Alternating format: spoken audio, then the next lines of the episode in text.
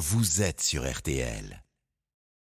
RTL, Le tour d'Hortense. Le Tour d'Hortense, notre jeune reporter pour la première fois sur euh, la grande boucle. Hortense Crépin, bonjour à vous. Bonjour Stéphane, bonjour à tous. Tour de France avec la course bien sûr et puis ses à côté, ses coulisses. 13e étape ce vendredi, direction Saint-Etienne depuis Bourdoisan, au lendemain de la mythique étape de l'Alpe d'Huez, étape remportée par le Britannique Pitcock. Euh, Jonas Vingegaard conserve le maillot jaune. Hortense est justement votre supportrice ce matin, c'est sa compagne. Oui, euh, je l'ai euh, rencontré juste après euh, l'arrivée avec leur petite fille de bientôt deux ans.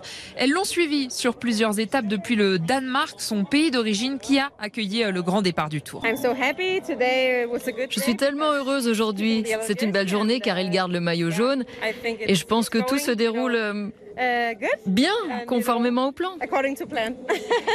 L'espoir maintenant, c'est qu'il reste en jaune et qu'au moins il soit en jaune à la fin à Paris. Et c'est aussi euh, la présence de centaines et de centaines de Danois qui a beaucoup ému la jeune femme. C'est vraiment touchant. C'est comme si le Tour de France devenait maintenant danois. Et tout le monde aime ça, c'est fantastique. Les Danois sont vraiment d'excellents supporters, alors c'est incroyable. On adore ça.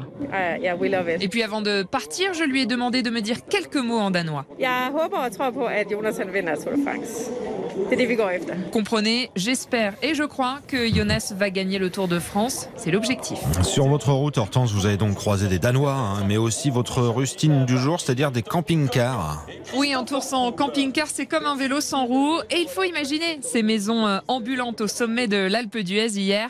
Des fans du Tour venus du monde entier. Et il y en a un qui a attiré mon attention, c'est Francis. Tout autour de son camping-car, une dizaine de drapeaux. On aurait vraiment cru euh, un sommet de l'ONU. Fait à peu près 35 pays, donc j'ai pas tout mis ici. Quoi. Donc là, il y a l'Italie, euh, le Danemark, la France, l'Allemagne. Oui, euh, la Belgique, Pays-Bas. Chaque année, à peu près, vous venez euh, suivre le Tour en camping-car. C'est comment de suivre le Tour en camping-car? Racontez-moi un petit peu. Bah, c'est très bien, mais il faut arriver de bonne heure pour avoir des bonnes places. Vous êtes arrivé quand? euh, je suis arrivé euh, lundi. faut planter euh, les drapeaux euh, tous les matins? Ça se passe comment? Vous Bon, faites la ouais. levée des couleurs? Écoutez, je vais vous montrer. Il faut les faire tenir, vous voyez, comme celui-là. Euh, on a juste à soulever.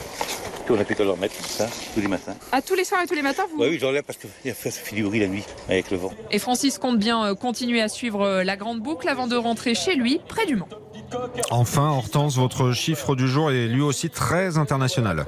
2900, c'est le nombre de personnes accréditées pour un média sur ce Tour de France.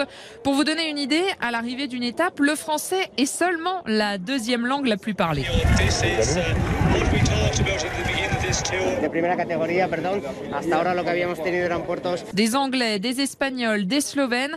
Alors parmi les 2900 accrédités, un peu plus de 1000 sont des journalistes. Le reste est composé de techniciens, conducteurs de car régie ou encore photographes. Bref, tous ceux qui permettent à la terre entière de suivre la grande boucle dans 190 pays. Les coulisses du vélo et du Tour de France, le Tour d'Hortense, c'est tous les matins sur RTL. 13e étape, direction donc Saint-Etienne ce vendredi. Ce sera à vivre toutes les demi-heures sur RTL. Et puis Club Jalabert, bien sûr, 18h30, 19h.